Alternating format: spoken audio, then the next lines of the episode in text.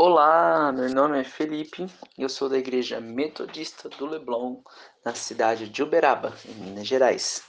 Seja bem-vindo ao nosso episódio Ancorados na Verdade. Quem não gosta daquele cheiro do refogado de cebola, alho, aquele franguinho cozido e, claro, aquele pedaço de quiabo acompanhado daquela sobrecoxa? Que delícia! Provavelmente essa seja uma sensação que te desperte muitas lembranças. Da mesma forma, aquele queijo com goiabada que deixa a nossa refeição ainda mais completa.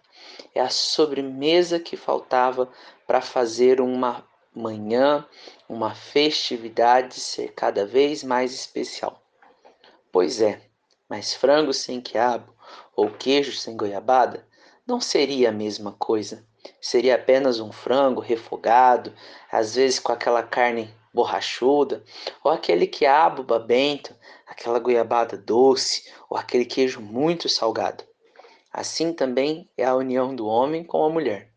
A Bíblia diz em Gênesis 2:24 que por essa razão o homem deixará seu pai e se unirá à sua mulher, e eles se tornarão uma só carne.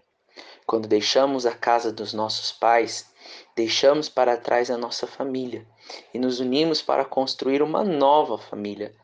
A nossa família, composta pelo homem como sacerdote, pela mulher como auxiliadora e pelos filhos como herança do Senhor.